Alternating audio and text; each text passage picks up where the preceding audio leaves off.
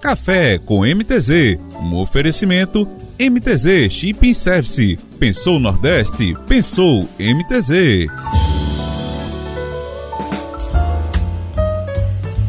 Olá, salve, salve, bom dia! Seja bem-vindos e seja bem-vinda a mais uma edição do Café com MTZ. Hoje, terça-feira, 28 de junho de 2022. Estamos no centésimo septuagésimo nono dia do ano, faltando 186 dias para o ano acabar. Hoje, como data comemorativa, temos o Dia de Santo Irineu, Nessa data homenageia o santo tido como o primeiro teólogo do cristianismo, né? É, ele é conhecido também como Irineu ou como Ireneu de Lyon. Hoje é também dia da renovação espiritual, é a data em que se celebra a importância da espiritualidade, independente da religião em que se acredita. Esta data tem por objetivo lembrar a, lembrar a todos sobre a necessidade de estar conectado com a espiritualidade e levar um pensamento introspectivo e reflexão sobre a sua vida e daqueles que estão ao seu redor. Comemoramos hoje também o Dia Internacional do Orgulho LGBT, né, ou simplesmente o Dia do Orgulho Gay. Ele é comemorado anualmente em 28 de junho em todo o mundo. Essa data tem o principal objetivo de conscientizar a população sobre a importância do combate à homofobia para a construção de uma sociedade livre de preconceitos e igualitária, independente do gênero sexual. E você que está aqui acompanhando o nosso Café com MTZ. Seja bem-vindo, é um prazer ter você sempre aqui junto conosco, aqui acompanhando, né? É, interagindo, participando de alguma forma, nem que seja um segundinho aqui com a gente para tomar aquele café, afinal de contas, o café acompanhado, ele é muito mais gostoso e com vocês, muito mais gostoso ainda. Então vem com a gente aqui participar, compartilhe, né? Participe conosco né? Hoje, terça-feira, hoje à noite teremos um grande evento no nosso canal Conexão MTZ com a presença do César, do César Fagundes Soares, né? Ele é jornalista, né? Colunista portuário e é né? o, o criador, né? Do, do Museu do Porto de Natal. Né? Ele vai falar pra gente aí da sua das suas ideias, né, de como surgiu essa ideia, como ele se engajou dentro da área portuária, né, e as particularidades, né, desse museu, né. Então, não perca. Eu fico aguardando vocês lá e divulguem, né? Divulguem. Durante o dia vai estar divulgando aqui nas nossas redes sociais e também é, eu gostaria que vocês também fizessem o mesmo, né? Compartilhassem, né? É, rapidinho, é só compartilhar. Então, é um prazer ter você aqui com a gente. Vamos embora.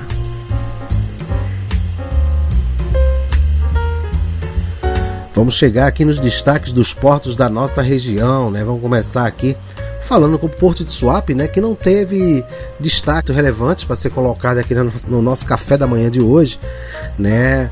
Mas eles vêm destacando, né, que todos os berços estão ocupados, né, e com várias operações de navios, né, acontecendo simultaneamente, né? É importante ver os portos vivos e ativos, né? Já no Porto do Recife, é, a obra da dragagem, né, do Porto Recife chegou à conclusão, né, o relatório foi divulgado na última semana, semana passada, na realidade, né, a obra de, dragagem do Recife não foi responsável pelo mar de lixo né, causado na costa pernambucana. Né? Quem frequentou as praias lembra muito bem né, o quanto de lixo a gente encontrava né, na areia, né, na água. O estudo, né, o relatório divulgado na semana passada, é, precisamente no dia 20, a CPRH, né, que é a Agência Estadual do Meio Ambiente de Pernambuco, excluiu a possibilidade da dragagem do Porto do Recife que havia começado no dia 22 de janeiro, ter sido a origem do acúmulo de lixo encontrado no litoral sul da região metropolitana do Recife. Isso já no final de janeiro, né? Para o órgão, a causa da grande quantidade de resíduos sólidos no mar foram as chuvas incomuns no primeiro mês do ano e uma mudança no sentido dos ventos. De acordo com os documentos, né, os rios litorâneos, especialmente os rios Capibaribe, Beberibe e Pina, são a origem do lixo encontrado nas praias no período.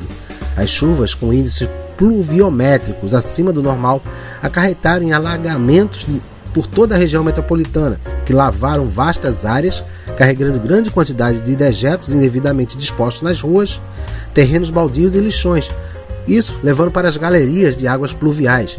E consequentemente né, para canais que drenam, desembocando isso e todo esse conteúdo no mar. Ao chegarem ao oceano, o direcionamento dos resíduos sólidos foi então influenciado pelas forças altamente favoráveis das correntes marinhas e do sentido dos ventos, até que voltasse né, ao continente através da dispersão em faixas de areia. Esse assunto aí é bem interessante de leitura, né? Então a reportagem completa você poderá é, ler lá no site do Porto do Recife, né? www.portodorecife.pe.gov.br.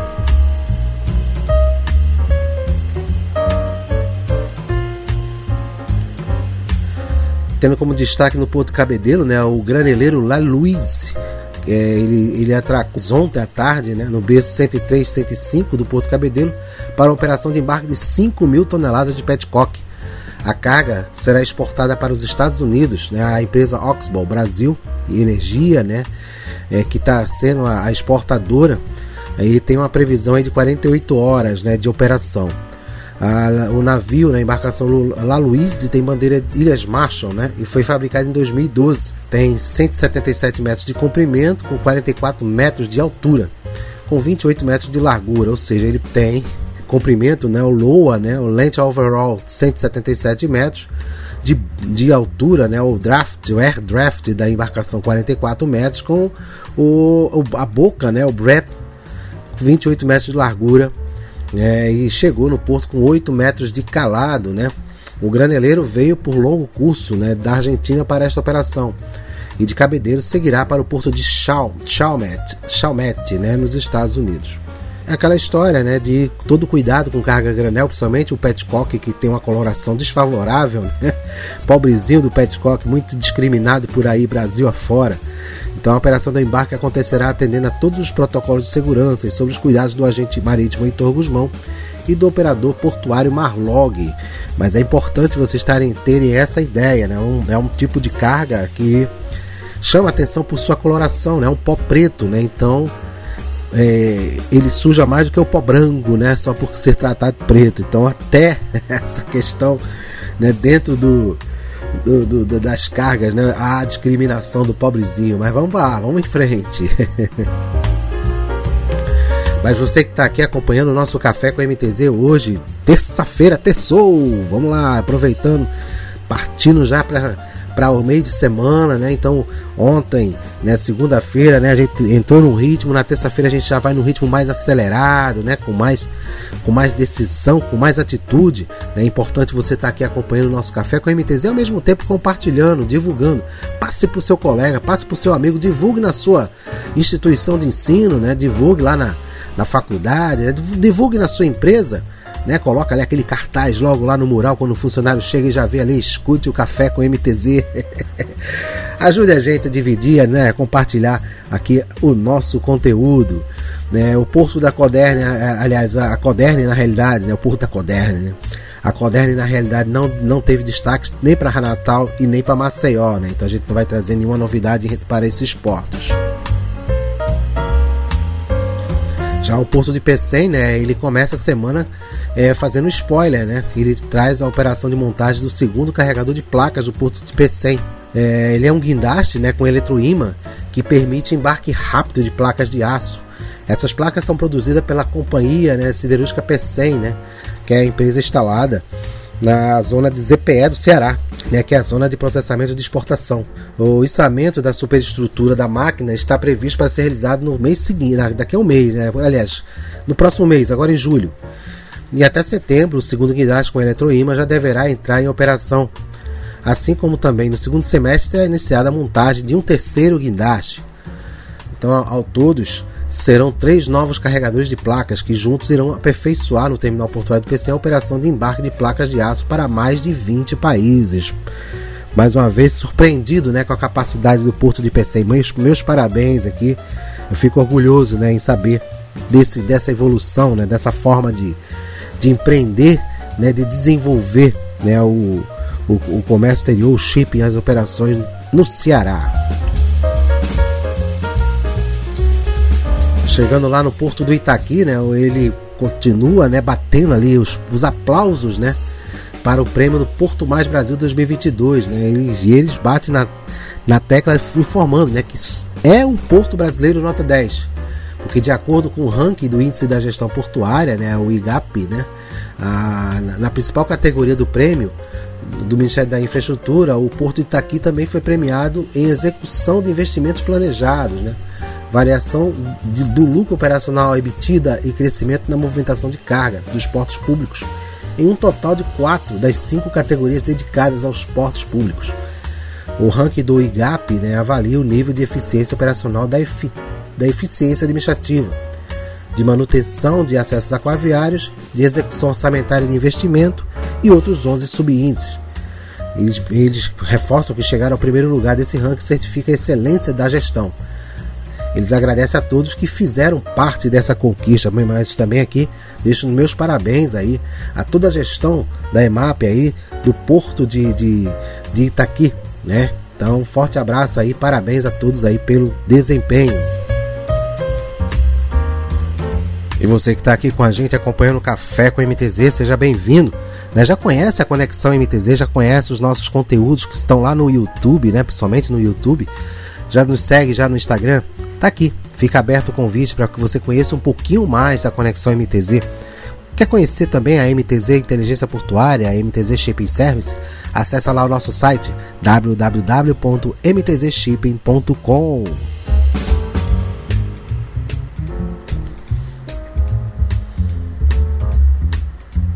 Vamos agora dar início aqui aos nossos destaques portuários, né? Então é importante aí estar acompanhando também o que é está acontecendo no Brasil, né? E até no mundo também em relação aos portos, aos marítimos.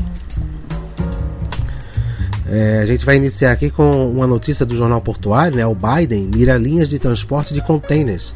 As linhas de transporte de containers se viram, se viram politicamente expostas, né?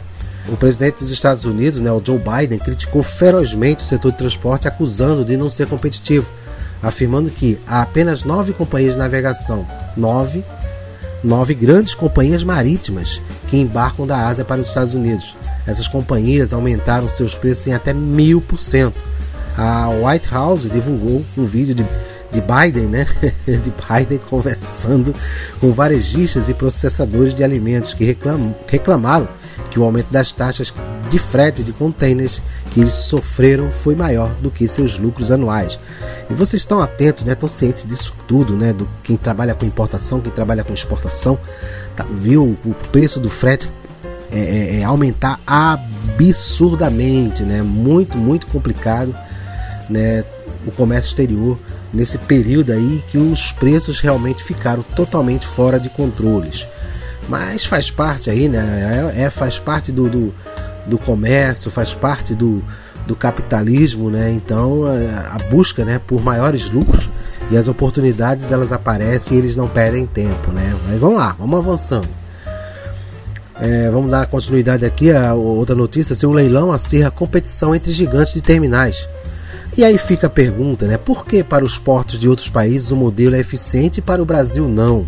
O presidente da Associação Brasileira de Terminais, né, o Angelino Caputo, que agrupa terminais alfandegados, defendeu no Tribunal de Contas da União a restrição da participação das empresas APM Terminais e da TIL no leilão de áreas do Poligonal de Santos, conhecido por STS-10, porque ambas utilizam o modelo de logística integrada e, se, e serem consideradas empresas verticalizadas, que o segundo, ele, modelo não adequado, né, que segundo ele, modelo não adequado para os portos brasileiros. Porém, em visita ao terminal da mesma APM Terminais no porto de Rotterdam, é, na Holanda, Caputo fez rasgados elogios aos ganhos de eficiência e produtividade, resultados do mesmo modelo aplicado por lá. É, então vale refletir, né? Porque lá funciona e aqui não, né? Vamos ver. Tem outros fatores, né? Não é só a questão de porto, né? Tem a questão de rodovia, tem questões de acesso, tem questões de, de sistema, tem questão, tem muitas, é qualificação profissional, né? E principalmente estrutural, né?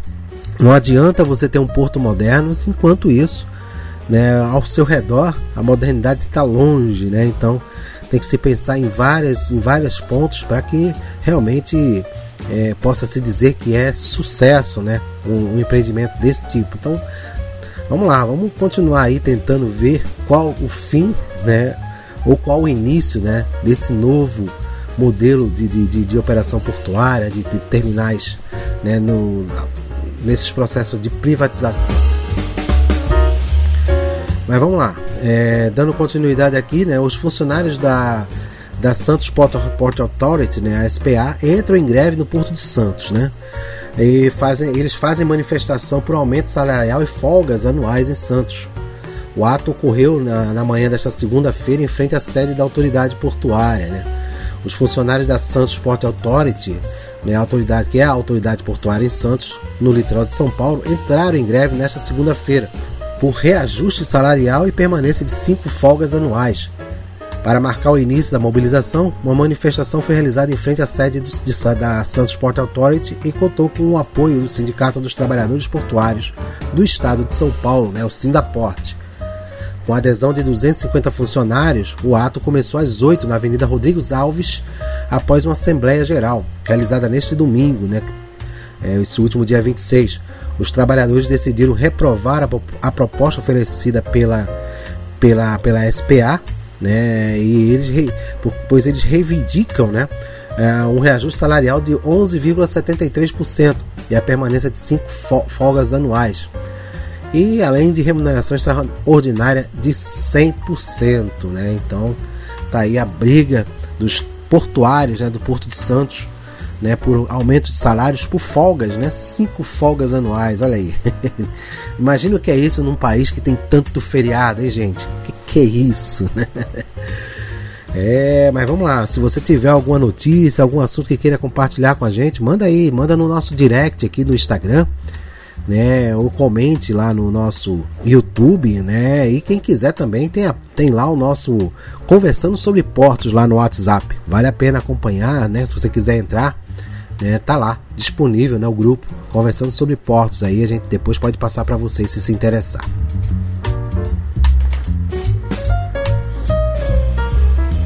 Vamos passar aqui agora algumas notícias do Brasil e do mundo, né? A Agência Nacional de Saúde Suplementar, a ANS, anunciou nesta segunda-feira né, a suspensão temporária da comercialização de 70 planos de saúde de oito operadoras. Isso tudo por causa de reclamações sobre cobertura assistencial. A venda fica proibida a partir desta quinta-feira e só poderá ser retomada quando as operadoras apresentarem melhora no desempenho assistencial. Segundo a ANS, os usuários atuais dos planos suspensos não serão prejudicados e poderão usufruir do serviço normalmente. A suspensão da venda é resultado do monitoramento da garantia de atendimento que acompanha o acesso dos usuários de planos de saúde às coberturas contratadas. A ANS analisa as reclamações sobre descumprimento dos prazos máximos para a realização de consultas, exames e cirurgias, ou negativa de cobertura assistencial. No primeiro trimestre deste ano, entre os dias 1, né, 1 de janeiro a 31 de março, foram analisadas 37.500 reclamações. Os resultados do monitoramento são divulgados trimestralmente. Os planos de saúde que deixam de apresentar risco à assistência à saúde são liberados para retomar a comercialização. É, lá no, no, no, site da, da Anvisa, né, da ANS, você vai poder ver a lista completa né, dos planos suspensos e dos que tiveram a comercialização liberada. 10 pessoas morreram e mais de 200 ficaram feridas nesta ontem, nesta segunda-feira na Jordânia, após um grande cilindro com gás tóxico despencar de um guindaste em uma embarcação atracada, segundo uma fonte oficial. O balanço de vítimas do vazamento de gás no porto de Acaba subiu para 10 mortos e mais de 200 feridos. E isso declarou a, a, a FP, né, o, né, o Ministério da Informação na Jordânia. O, tentar passar para você aqui o nome dele, né, o quem dá informação do Faisal Al-Shobu. Acho que é isso a pronúncia correta. Mais cedo também, o porta-voz das Forças de Segurança havia anunciado que um cilindro cheio de gás tóxico virou quando era transportado, provocando um vazamento. O porto da cidade de Acaba, um dos principais no Mar Vermelho, é o único porto marítimo do reino Hashemita, por onde passa a maioria das importações e exportações jordanianas. Segundo imagens veiculadas pela televisão, Um guindaste que transportava o cilindro deixou cair sobre o navio. Após o impacto, uma nuvem amarela se formou imediatamente enquanto pessoas tentavam fugir. O subchefe da autoridade portuária da região de Acaba, Haji Hassan, disse ao Al-Manlaka que o cabo de ferro que carregava um cilindro com uma substância tóxica se rompeu, o que causou sua queda e o vazamento da substância. Os feridos foram levados para dois hospitais públicos, um hospital privado e um hospital de campanha, segundo as autoridades. O diretor de saúde de Acaba, o Jamal Obeidat, afirmou que os hospitais de Acaba estavam saturados e não podiam receber mais feridos, alguns deles em estado crítico. Mais um acidente na navegação, né, gente? Mais um acidente na área portuária, né? A gente está aí acompanhando né, o quanto né, de acidentes ocorrem, né? Quantas situações dessas é, ao redor do mundo, né? Mas é assim, né? Vamos ficar atento, né? Operação com toda segurança, com todo cuidado, né? E na manipulação, principalmente de cargas perigosas, nessas né? cargas que oferecem perigo. O suposto autor do tiroteio mortal em Oslo, né, considerado pela polícia como um islamista com problemas de saúde mental, foi colocado nesta segunda-feira em prisão preventiva por quatro semanas.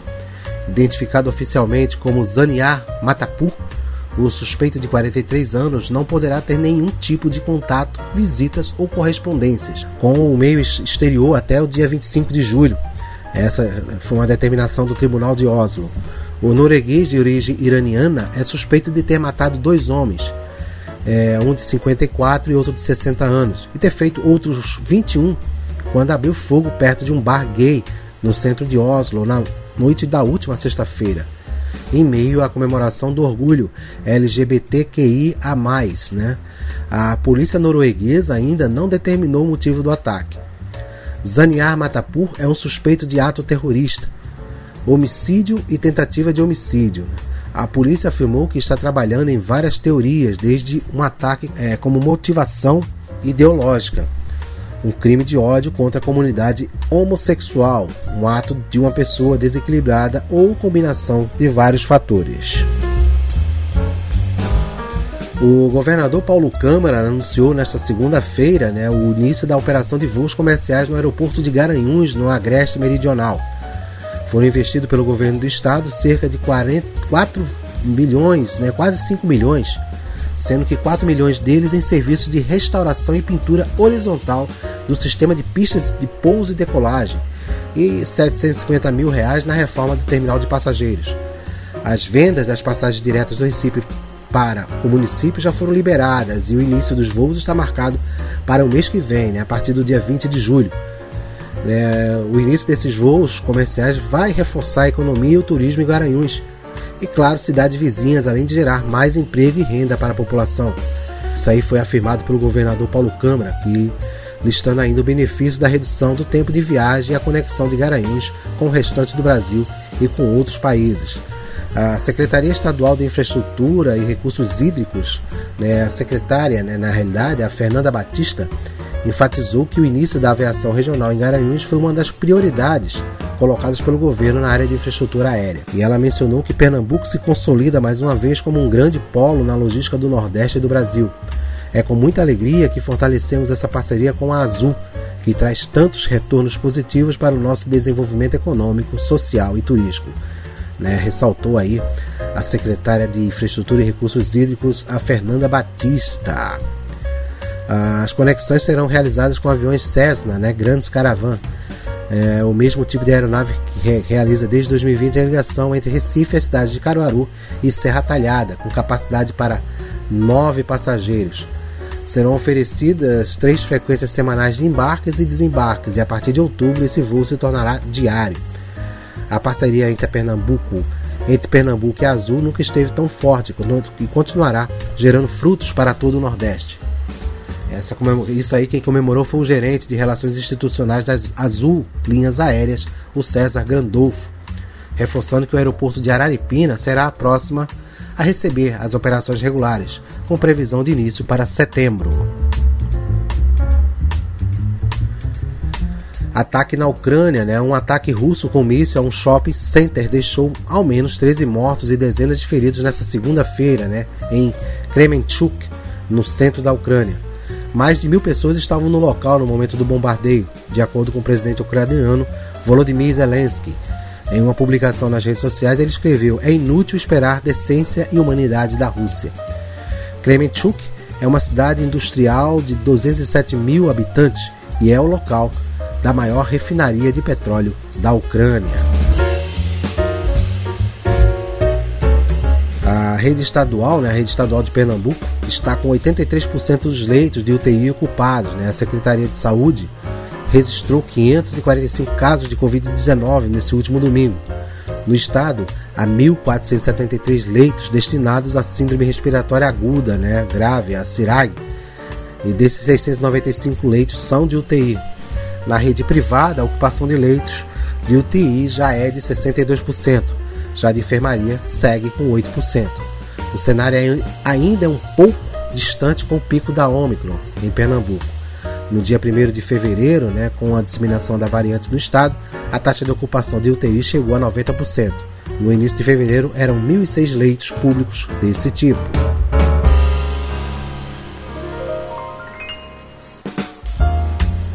Vamos partir para o esporte, né? Vamos agora falar do Santa Cruz.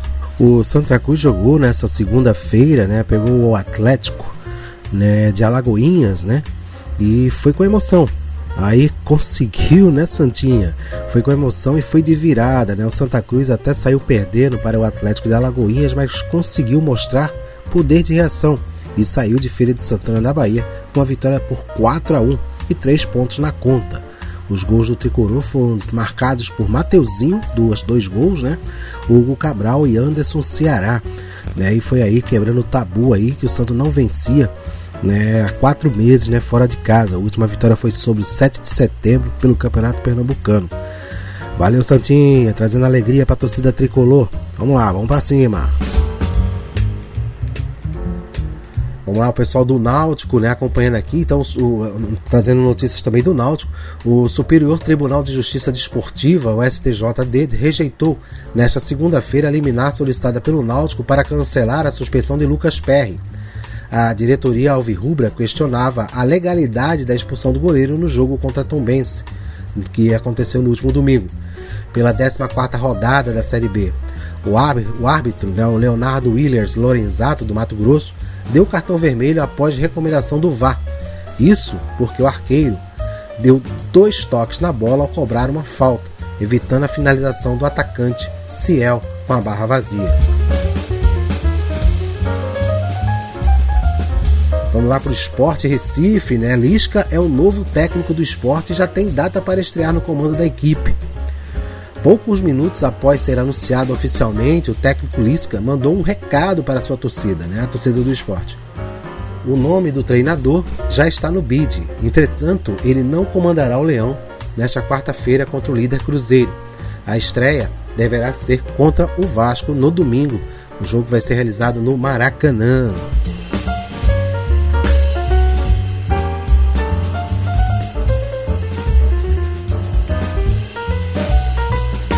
E agora vamos chegar no nosso momento, né? O nosso momento esperado, o momento LinkedIn, né? notícias do LinkedIn, né? Alguns assuntos aqui, algum, algumas referências, né? Que a gente leva a discussão, não leva a pensar, né? Se tá certo, se tá errado, se é isso que eu faço, se é isso que eu não faço.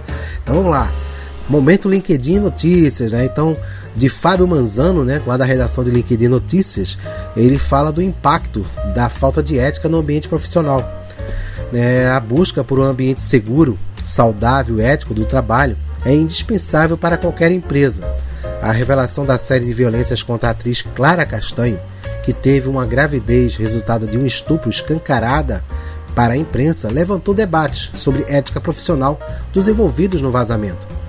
Né, atitudes da equipe do hospital foram apontadas como antiprofissionais.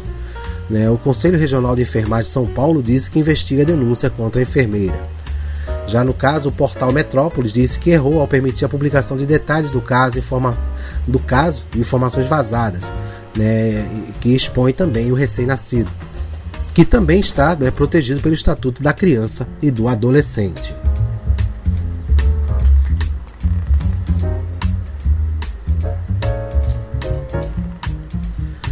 Então, a gente traz aqui, né? As pessoas às vezes mencionam, não, que é, o notícias de artista, de televisão, de novela, né? De, de filmes, de séries, né?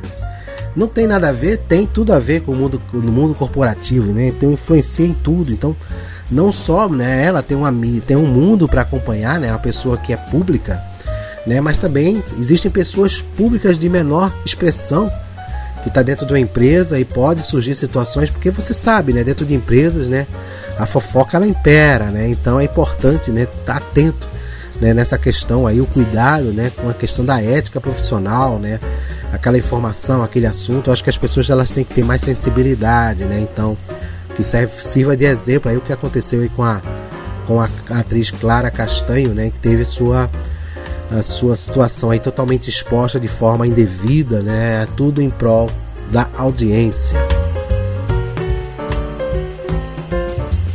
A gente vai pegar aqui um, um, um destaque aqui do Rian Damasceno, também do LinkedIn Notícias, né? Em que ele fala que de 0 a 10, quão profissional o cenário nas chamadas de vídeo está, né? Quão profissional.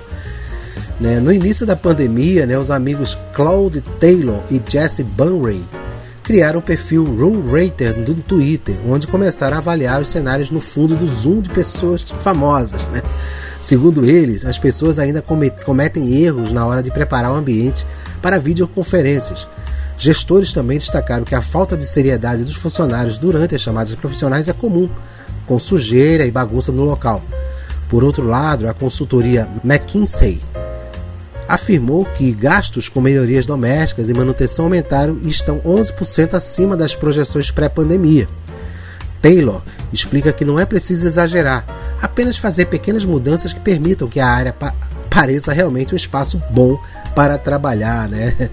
É uma coisa que eu tenho bastante cuidado, viu, gente? Quando eu vou fazer né, as lives, quando eu vou fazer alguma conferência, alguma reunião virtual, né? Esse, esse espaço, o ambiente chama bastante atenção, né? Então a gente tenta evitar que você fique num ambiente que as pessoas possam passar por trás, né? Em que você possa ser surpreendido por algum objeto que caia, né? É bem, é bem interessante isso. Mas a gente vai aprendendo, né? Vai aprendendo. E eu creio que você também vai aprendendo aí com nossos destaques aqui do LinkedIn. Trazendo mais um destaque aqui do Fábio Manzano, né? É, ele fala na, da Alemanha, né, que está oferecendo bolsas de 100% para estudantes. Olha aí, estudantes do Brasil, do Brasil varonil. É, vamos lá. Se o seu sonho é estudar fora, a Alemanha pode ser um destino bastante atrativo. E que destino, viu? O programa é Deutschland Stipendium. É uma palavra grande, viu, gente? Estou tentando ler ela aqui. Está com as inscrições abertas e oferece para estudantes de graduação e mestrado bolsas de estudo que podem chegar a 100%, além de ajudas mensais para que o aluno possa se manter no país.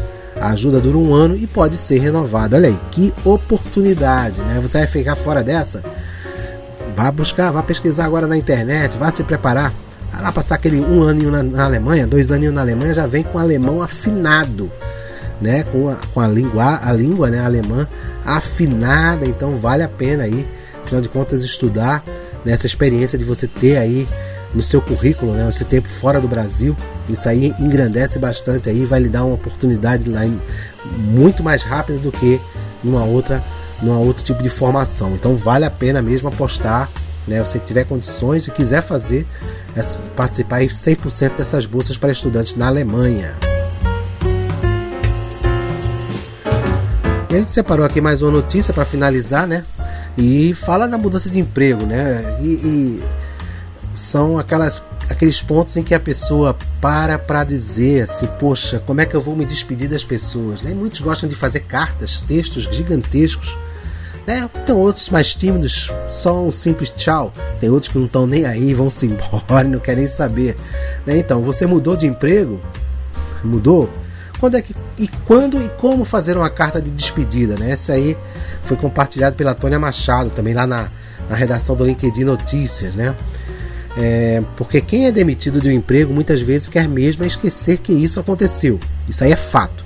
Mas há também quem tenha saído por opção, goste de falar sobre isso como uma forma de catarse ou simplesmente para se despedir dos antigos colegas.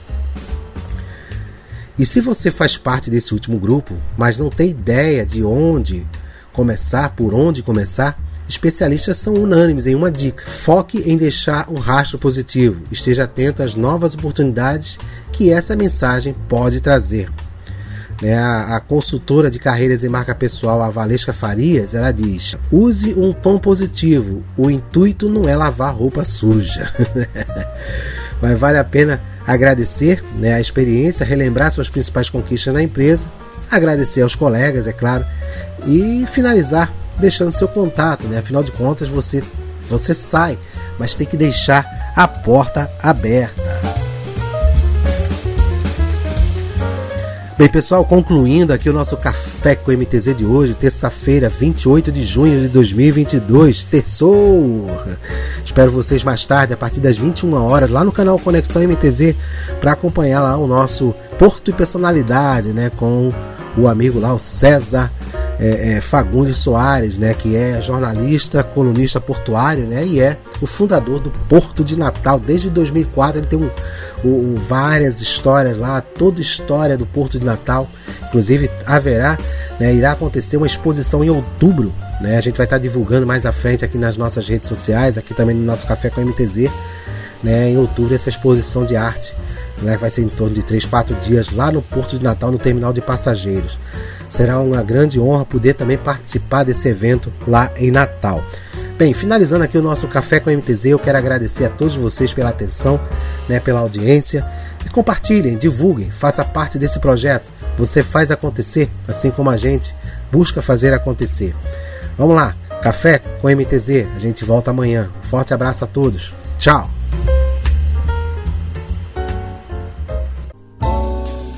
Café com MTZ, um oferecimento MTZ Shipping Service. Pensou Nordeste? Pensou MTZ.